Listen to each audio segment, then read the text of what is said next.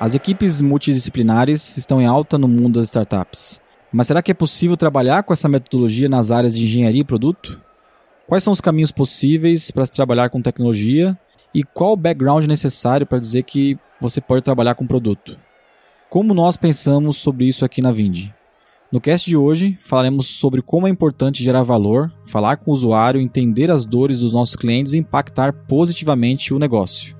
No Dentro do Ring de hoje, a gente vai trazer um pouco da cultura de desenvolvimento de produto e engenharia da Vindi. Se você trabalha em alguma dessas áreas, escuta a gente até o final. Nós temos dicas valiosas para sua carreira.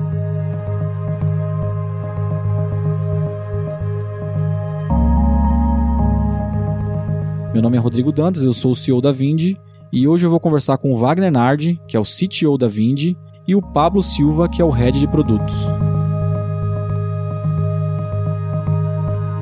Pablo, você pode contar como a Vind se organiza em termos de time de produto e engenharia? É, hoje a gente se organiza muito no modelo de times multidisciplinares, né? Cada um dos nossos times tem um Product Manager, um Product Designer e alguns engenheiros, né? Geralmente três a quatro engenheiros. A gente tenta manter os times enxutos mesmo, que é uma maneira da gente conseguir ganhar velocidade em si, melhorar a comunicação. Mas hoje acho que a gente tá mais no modelo mais moderno, assim, que o Spotify usou e afins, mas são times multidisciplinares. A gente pode dizer então que é, esse negócio do Spotify ficou bem famoso, né? É, é, um squad ou é um time? Existe uma história, né, por trás do porquê que o nome é squad, né? Na verdade, o Spotify estava buscando um nome que não tivesse uma relação com outros processos de desenvolvimento, né? E aí se tornou o nome squad de tribo tal. Só que era justamente para não ter relação com coisas que já existiam. Só que aí foi incorporado, né, pelo mercado e foi exatamente o oposto do que eles esperavam, né? Então, o termo squad ele faz sentido dentro do contexto do Spotify, só que acabou se tornando para fora do mercado outra coisa. E hoje em dia mesmo, o Spotify ele nem usa mais esse modelo, né? Ele já evoluiu para outra coisa, né? É, squad basicamente é um termo hoje que todo mundo usa para definir times multidisciplinares, né? Mas squad tem contextos que funcionam e tem contextos que não funcionam. Né? Esse é o problema problema maior hoje, às vezes, a empresa querer copiar o modelo Spotify porque deu certo lá, mas cada empresa tem um contexto diferente e desafio diferente. Então não adianta a gente achar, ah, eu vou pegar essa pecinha quadrada e vou colocar num círculo e achar que vai funcionar, né? A gente usa aqui porque faz sentido para o nosso contexto não igual o do Spotify, não tem nada a ver, mas é por isso que eu falo que são times multidisciplinares, né? Ao invés de squad. É, eu prefiro bastante esse, esse termo multidisciplinares do que squads. Uma, porque squad remete toda essa, essa bagagem do Spotify que não era intencional, né? Pelo menos da parte deles. E outro motivo também, depende muito da cultura da empresa, né? Para conseguir absorver isso, né? Não é toda empresa que está preparada culturalmente para receber um modelo de equipes multidisciplinares que não tem o papel do chefe direto organizando todo o trabalho lá dentro. Então, usar um modelo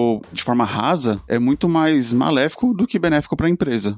Um time multidisciplinar tem algumas características, né? Então, igual o Wagner falou, ele tem uma autonomia grande para tomar decisão em si, né? Mas não só isso, né? O time todo é responsável pelo resultado. Então, quando você pensa que desenvolvedor vai ter que fazer pesquisa, por exemplo, ou vai ter que ir em cliente, o nosso ecossistema muitas vezes não está preparado para isso, porque hoje está remetido que desenvolvedor escreve código e pronto, acabou, né? Isso tem mudado um pouco, mas um time multidisciplinar mesmo, ele foi feito para que tenha papéis distintos, mas que todos esses papéis se combinem e que eles todo esse time seja é, responsável pelo resultado, né? Chama isso de accountability, que é um time que todo mundo é responsável. Então é desde o começo até a descoberta do que fazer, qual dor é sanado dos usuários, até a entrega, né? Então responsável de ponta a ponta. Por isso que frequentemente nossos desenvolvedores vão fazer pesquisa com o usuário, vão em clientes, isso é bem assim ainda é, diferente. Aí não é um modelo tranquilo, né? Não, não vou dizer que é tranquilo, mas não é um modelo que é comum, né, para a maioria das pessoas que desenvolvem software, né? O mais comum no mercado é ter alguém que senta, recebe uma tarefa, entrega, programa, entrega tal, sem questionar e ou questionando muito pouco, né? Ou se preocupando mais com a qualidade do código do que com o valor que ela vai gerar. Quando a gente trabalha nesse modelo de equipes multidisciplinares, o foco é gerar valor para o cliente, né? Gerar valor para o negócio, para a empresa. Então, se o, a equipe que está desenvolvendo ela não está interessada nesse ponto da geração de valor, já não vai dar certo de cara já, né? Então, não é toda pessoa que se adapta a esse estilo de, de trabalho. É um, é um tipo de pessoa bem específico, né? Não que os outros estilos não, não funcionem, né? Na verdade, cada empresa trabalha da forma que acha melhor, mas pro modelo que a Vind trabalha aqui dentro, a gente espera uma colaboração num nível, eu não vou dizer que, que extremo, mas num nível muito forte, né? Uma pessoa hoje dentro da equipe de, de desenvolvimento de produto da Vind não consegue trabalhar, não consegue entregar, gerar valor sem ela estar ao lado de outra pessoa fazendo. Em outros modelos de equipe, isso é mais comum, né? Uma pessoa consegue sentar lá, programar, entregar alguma coisa, passa para a próxima tarefa. Só que o que a gente é, espera aqui dentro é não que só a gente entregue código, entregue feature, que a gente entregue valor. E entregar valor não é o código só tá no ar, né? É o código tá no ar, sendo usado, sendo mensurado, é, gerando aprendizado para depois voltar, ter um ciclo de, de feedback de novo na equipe e conseguir isso melhorar cada vez mais até um ponto que a gente acredita que tá entregue, né? Então tá entregue não é simplesmente chipar código, né? É gerar valor e, e melhorar, ter essa melhoria contínua até o ponto que a gente acha que é suficiente, né? Conhecendo bem a cultura de desenvolvimento de produto da Vind, imagino que também isso vira um desafio para contratar, né? Então, a pessoa tem que estar muito alinhada com a cultura de desenvolvimento de produto dentro da, da empresa. Isso é o maior desafio que, vo que vocês têm para contratar ou acaba sendo natural, como vocês escrevem a vaga, as pessoas que conhecem um pouco a Vind vêm para cá? Eu acredito que depende muito da vontade da pessoa de querer trabalhar num ambiente como esse. Muitas das pessoas que a gente entrevista, elas nunca trabalharam nesse modelo. É muito raro. E se a gente se preocupar em buscar pessoas que só tenham trabalhado nisso, né, querer fazer esse filtro logo de cara, a gente não contrata ninguém. Então a gente entrevista e a gente explica qual o jeito que a gente trabalha. E ali a gente já tenta avaliar se a pessoa valoriza isso ou não. Se ela não valorizar, então já não é um, um candidato pra gente seguir em frente. Se ela valorizar, tem que entender, tá, você vai conseguir então trabalhar ao lado uma pessoa fazer pair uma boa parte do tempo, você tem essa vontade de querer entender do negócio, de colaborar com o negócio, e não é colaborar só ajudar quando pode, não, você vai ativamente participar das decisões. É, é diferente. Então, não dá para ter como requisito isso, né? A pessoa já ter trabalhado dentro desse formato, porque é uma coisa muito recente, ainda mais pro Brasil. Talvez em outros mercados mais maduros isso é um pouco mais comum, mas aqui ainda não, então a gente vai mais pela vontade, né? E pela pessoa valorizar esse tipo de, de trabalho, né? É, tá falando de, de engenheiro, né? Que é um pouco diferente mesmo. Mas até product managers que vêm de mercado e trabalham num, num esquema que é, ah, eu, eu decido o que fazer e só passo para os desenvolvedores, né? Até nisso é meio difícil de achar pessoas que vão trabalhar, não vão chegar aqui e vão querer impor esse tipo de maneira de trabalho que eles vieram de mercado, né? Então isso é uma coisa que eu também deixo claro. Uma, acho que uma coisa que a gente faz muito bem no, nos, no nosso processo seletivo é ser transparente o máximo possível de como a gente trabalha para que depois a pessoa que chega aqui não se frustre também, né? Então... Para Product Manager é mais difícil ainda, né, do que desenvolvimento, porque o Product Manager, ele tem uma bagagem já histórica, né, de projeto, né, de project manager. E às vezes, né, a gente vê que a pessoa pega muito no, mais no manager do que no, do que no product, né? Então ela vem mais na gestão, querendo fazer a gestão das pessoas tal, é. sendo que a gente, o job description, né, fala claramente que a pessoa não faz gestão da equipe, né? E esse modelo funciona, ou pelo menos ele deveria funcionar justamente no equilíbrio dessas duas forças, né? Não duas, na verdade, né? É, tem, são três forças que a gente tem, né? Produto, né? design e engenharia. Se essas três forças estiverem equilibradas dentro da equipe, sem uma passar por cima da outra, a gente consegue ter produtos incríveis, né? Mas nesse ponto, assim, o, o cargo cargo mesmo de PM até tem, tem tido muita distorção, assim. As empresas acho que não, não entenderam muito bem ainda o que, que esse papel faz. É muito novo. E aí tem PM que faz gestão de time, tem PM que é Scrum Master também, tem PM que faz gestão de outros PMs e assim. Tá muito distorcido isso, né? Mas o papel do PM é impactar o negócio. É exatamente isso. Ele faz isso junto com o time, né? É, e se ele estiver, né, se preocupando em tocar cerimônia, né, em fazer, sei lá, a escala de férias da equipe, estiver preocupado em dar feedback técnico técnico, pra, sendo que ele não é técnico, ele não vai ter tempo nenhum para se preocupar com o produto, né? Que é o que você sempre é, fala, né? Eu vendo vocês dois falar assim, eu imagino que a maioria dos nossos clientes e parceiros não deve ter ideia concreta de quão crítico é desenvolver um software que garante o recebimento dos clientes, né? Em termos de disponibilidade, também segurança e até qualidade do código que, que é desenvolvido aqui dentro. Como que vocês decidem é, qual funcionalidade fazer, que feature que vai pro ar e, e, algumas melhorias que tem que ser implementadas na plataforma. Tem duas coisas, né? Uma são tem mais parte técnica, então se eu vou melhorar a performance ou se eu vou manter a, a plataforma segura, porque aqui é um requisito fundamental pra gente, né? Já que a gente transaciona dinheiro. Mas tem a parte de produto em si, de evolução da, da plataforma, que ela depende muito da gente basicamente conversar com os usuários. Então a gente decidiu o que a gente vai fazer de próximo depende da gente conseguir entender quais são as necessidades e dores que os usuários têm hoje. Então, por isso que o time, geralmente o PM e o Product Designer, eles vão falar com o usuário frequentemente, eles fazem isso a gente tenta fazer quase toda semana, né? B2B é um pouco mais difícil de recrutar usuário, porque é uma pessoa que tá lá trabalhando no dia a dia, você não pode sair na rua ali e pegar alguém para mostrar um protótipo para elas, né? É muito legal quando isso acontece, né? Quando existe essa possibilidade de puxar uma pessoa na rua, mostrar um protótipo de um aplicativo de banco, por exemplo, né? Mas não é nossa realidade a aqui, gente né? não consegue fazer isso. O que a gente faz de próximo depende do que a gente coleta de informações nas pesquisas. Aí a gente chama esse processo de discovery, né? Então, o nosso processo de discovery, ele basicamente a gente faz pesquisas com usuários, coloca um pouco do entendimento que a gente tem também de usabilidade, de como oferecer uma experiência melhor do que a que a gente tem hoje na plataforma, e aí a gente vai decidindo. Mas basicamente a gente sempre também olha para os indicadores que a gente quer mexer. Então, a gente usa o OKR aqui, né? Já teve outros episódios aí que, que falou sobre isso. Os OKRs também são pautados a gente descobrir quais indicadores a gente quer mexer. E isso, os nossos indicadores em produto são indicadores relacionados totalmente com satisfação, com usabilidade, com engajamento da plataforma, e aí a gente descobre analisando dados e conversando com o usuário. A gente sempre olha para o usuário para conseguir decidir o que a gente vai fazer de próximo.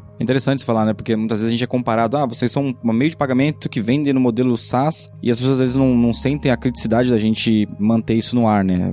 É, em termos de disponibilidade, se a gente parar, o nosso cliente para de faturar. Né? É diferente de um software de marketing, um software de disparo de e-mail, um SaaS, né? Você falando da, das cerimônias que são feitas as decisões, aqui na Vind a gente compartilha bastante com a área de negócios também, né? Mas até que ponto que vocês acham que isso é, pode ser uma boa influência na decisão ou algo que pode atrapalhar na, na, no desenvolvimento de produto? Quando a gente recebe dados estruturados, então, por exemplo, ah, tem 100 clientes que pediram tal coisa. É porque cliente geralmente pede, mas por trás do que ele pede tem uma dor, né? Quando isso chega clusterizado pra gente, é um indicador forte de que eu preciso atuar nisso. Então isso ajuda bastante a gente a entender, porque é o que eu falei, não, não necessariamente a gente está falando com tantos clientes por semana, né? Mas o comercial, a área de sucesso, atendimento está falando com o cliente todo dia. Então isso traz muito insumo pra gente, essas áreas de negócio e, e as áreas operacionais trazem muito insumo pra gente também tomar decisão. Porque no final é o que o cliente precisa, né? Essas áreas trazem muito mais dados e a gente tem trabalhado junto com eles para entender isso aí. Por exemplo, a engenharia sabe então quando foi decidido uma, uma funcionalidade que vai para o ar, ela sabe que isso foi feito uma, um estudo, uma pesquisa que aquilo é realmente importante para a maioria dos clientes, por exemplo? Na verdade, a equipe de engenharia né, participa, né, junto com a equipe de produto, da decisão de como que aquele problema vai ser resolvido, né? Não chega para a engenharia, ó, vamos resolver esse problema dessa forma, né? Chega junto, né, para a equipe, ó, temos esse problema e temos essa hipótese, mas a equipe trabalha junto para elaborar hipóteses também para resolver, porque no final das contas tudo que a gente trabalha é em cima de hipótese. A gente não tem certeza das coisas até que elas estejam estejam rodando, que a gente tenha como medir, né? Então, todo desenvolvimento de produto digital, em geral, é baseado sempre em hipóteses, né? Se você está gostando desse cast, continua com a gente e acesse podcast.vind.com.br para assinar a nossa news e receber todos os episódios em primeira mão.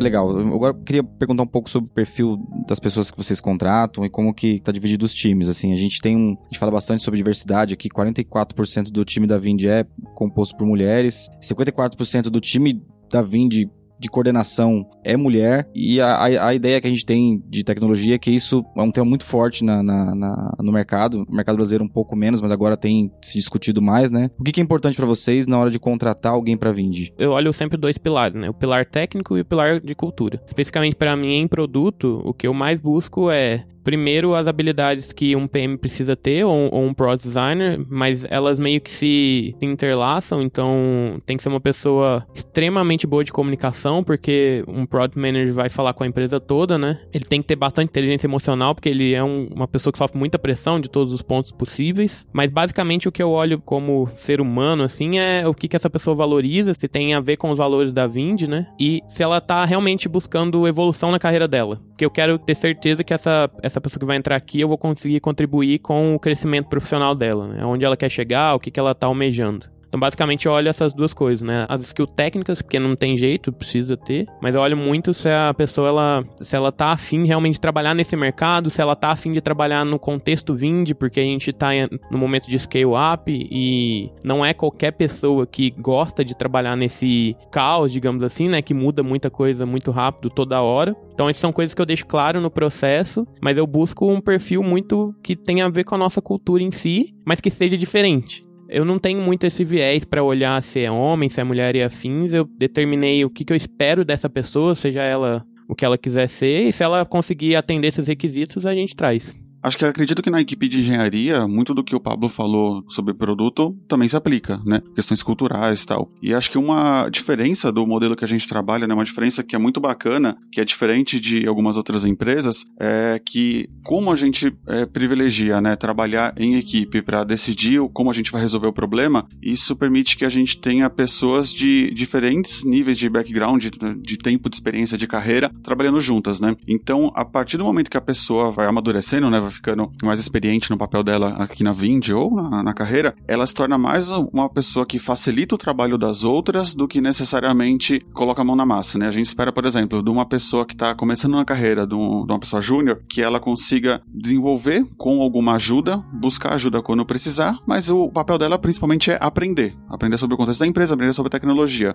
Já no papel de pleno, a pessoa, ela tá masterizando a questão de entrega já. Elas já conseguem desenvolver muita coisa por conta própria, sem precisar de tanta ajuda assim, e já começa o papel de ajudar a desenvolver os outros. Já dentro do, do papel de sênior, ela acaba muito mais desenvolvendo as outras pessoas, tendo muito mais essa responsabilidade, né, de guiar, de direcionar a carreira tanto dos júniores quanto dos plenos também, e facilitar todos os processos, as cerimônias, né? Muito mais um, um detentor da cultura do que a pessoa que mais entrega código aqui dentro. É um pouco diferente, porque tem empresas empresas que tentam colocar isso, né, na, como requisito de contratação, ah, só contratamos seniors, né? Aí você vai ver no final das contas, cada pessoa pega uma task e pega de ponta a ponta, né? Ou seja, eles contratam seniors para entregar mais, é isso? Talvez na visão que, que vai entregar mais, mas muito um trabalho muito individualista, onde a pessoa vai pegar uma tarefa desde ali da parte da especificação, vai tentar levantar o, os requisitos, vai sair desenvolvendo, vai criar teste, vai colocar em produção, e isso, né, exige muitas habilidades para uma pessoa fazer. E não importa a experiência da pessoa, ela nunca vai conseguir fazer tudo 100% em todas as etapas, né? E aí exige que a pessoa tenha muita experiência, né? Se ela vai trabalhar sozinha. Da forma que a gente trabalha, a gente tenta compor as equipes com níveis de experiência diferentes, com bagagens é, históricos diferentes também, para que elas consigam juntas entregar algo que seja é, o espelho de toda a, essa mistura da equipe. Então, o papel do sênior não, não é só é, entregar código, né? Na prática, quanto mais experiente a pessoa fica,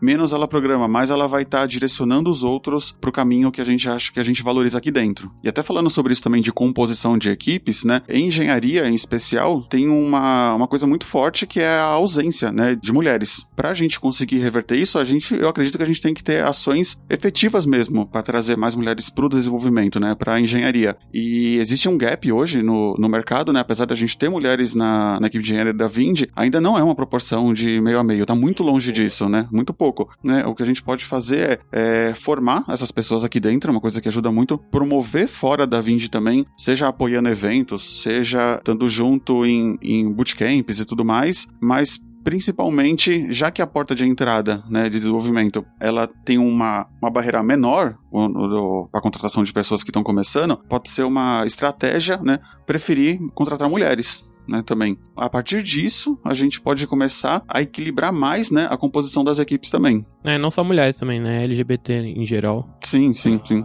nesse ponto realmente, é porque tecnologia ainda é um terreno de homens, né? É uma coisa que o mercado, a comunidade em si, a comunidade é muito forte, tá, tá tentando mudar, mas é, ainda é um desafio para todo mundo. E é justamente isso, né? Quando a gente consegue compor a equipe com pessoas com experiências diferentes, né? Tanto em tempo quanto em, em gênero, orientação tudo mais, aí que a gente consegue ter produtos que conseguem atingir um público maior, né? Um público mais diverso. Porque se a equipe for formada pelas mesmas pessoas sempre, né? Acho que tem a ver muito com o podcast que a gente fez, né? Do sobre diversidade. Se a equipe for composta das mesmas pessoas, o produto ele vai ter um, um poder de alcance muito mais reduzido, né? Qual é o maior desafio que vocês enxergam, tanto com as equipes que vocês têm hoje e, e no mercado, é, liderando pessoas de tecnologia? Eu acredito que o maior desafio é conseguir alinhar o momento de carreira da pessoa com o desafio da empresa. Se isso estiver muito bem alinhado, a pessoa vai conseguir entregar o melhor dela aqui todos os dias enquanto ela permanecer na empresa. Se isso não tiver, né, não for alinhado desde a entrada da pessoa, desde a entrevista, é, existe uma probabilidade muito grande da empresa ficar insatisfeita, da pessoa ficar insatisfeita com a empresa. Como eu falei, né, é alinhar esses dois momentos, né, o momento de vida da pessoa com, com o momento da empresa. Se isso estiver bem alinhado, eu acho que todo mundo vai ter sucesso.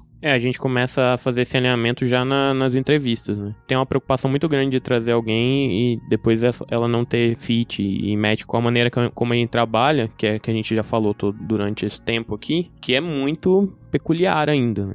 Acho que no geral, não só tecnologia, né? Acho que as pessoas esperam principalmente ter uma direção bem definida. Então, o que, que vocês esperam de mim e o que, que eu tenho que fazer para dar um próximo passo na, na, na, carreira. E acho que elas esperam também ter certeza que elas estão evoluindo de alguma forma, né? Pelo menos as pessoas que a gente tem aqui é o que elas mais demandam da gente como gestor é, cara, como eu faço para dar um próximo passo, ou como eu tô indo, ela se preocupa bastante com, com a carreira aqui na, na Vind. Acho que esse é o principal desafio, né? Porque você tem, você tá cuidando da meio que da carreira, mas não dá para separar carreira e vida. Então, é a vida da pessoa, né? Então, isso é bem desafiador. Eu tenho uma, uma pergunta curiosa enquanto vocês estavam falando, eu estava olhando um pouco da audiência do dentro do ringue, né? A gente tem uma audiência aqui predominantemente de jovens de 18 anos a 32 anos, né? Se vocês pudessem dar um conselho é, para essas pessoas que querem entrar no, no mundo da tecnologia ou já estão, qual seria o principal conselho que vocês dariam?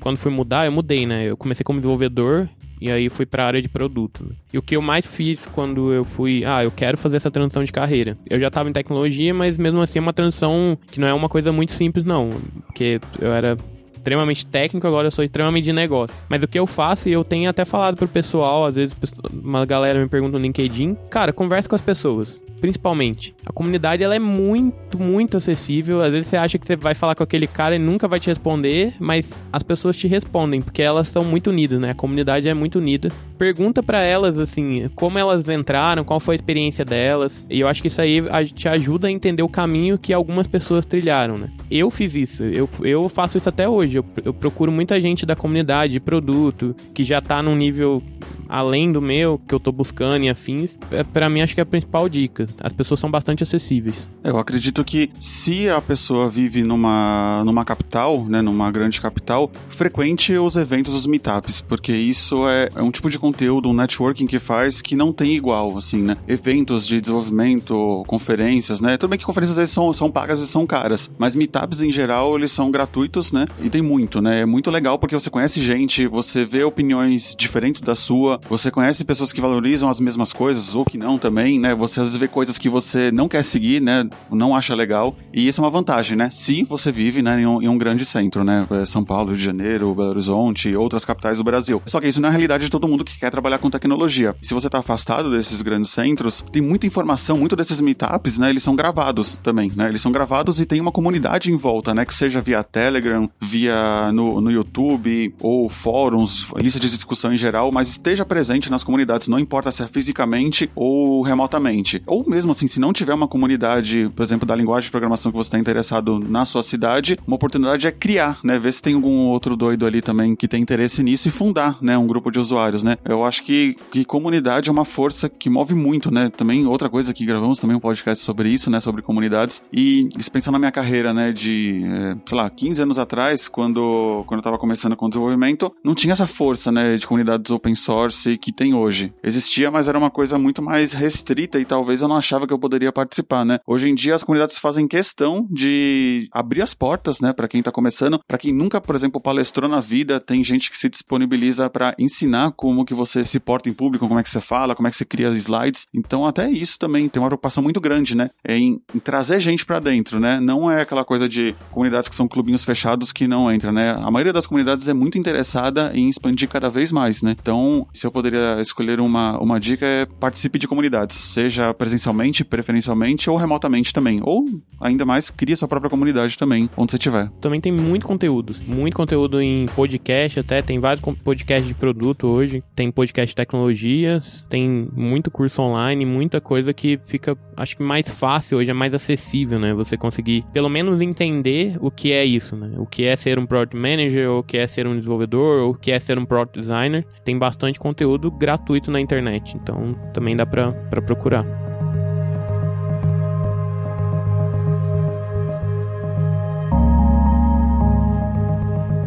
E aí, o que achou do Dentro do Rig de hoje? Se você gostou, ouça nossos episódios sobre diversidade e comunidades tech, que a gente recomenda aqui nesse, nesse cast. Você também pode acessar carreiras.vind.com.br para enviar seu currículo e se candidatar em algumas das nossas vagas. Até a próxima! Este podcast foi editado pela Maremoto.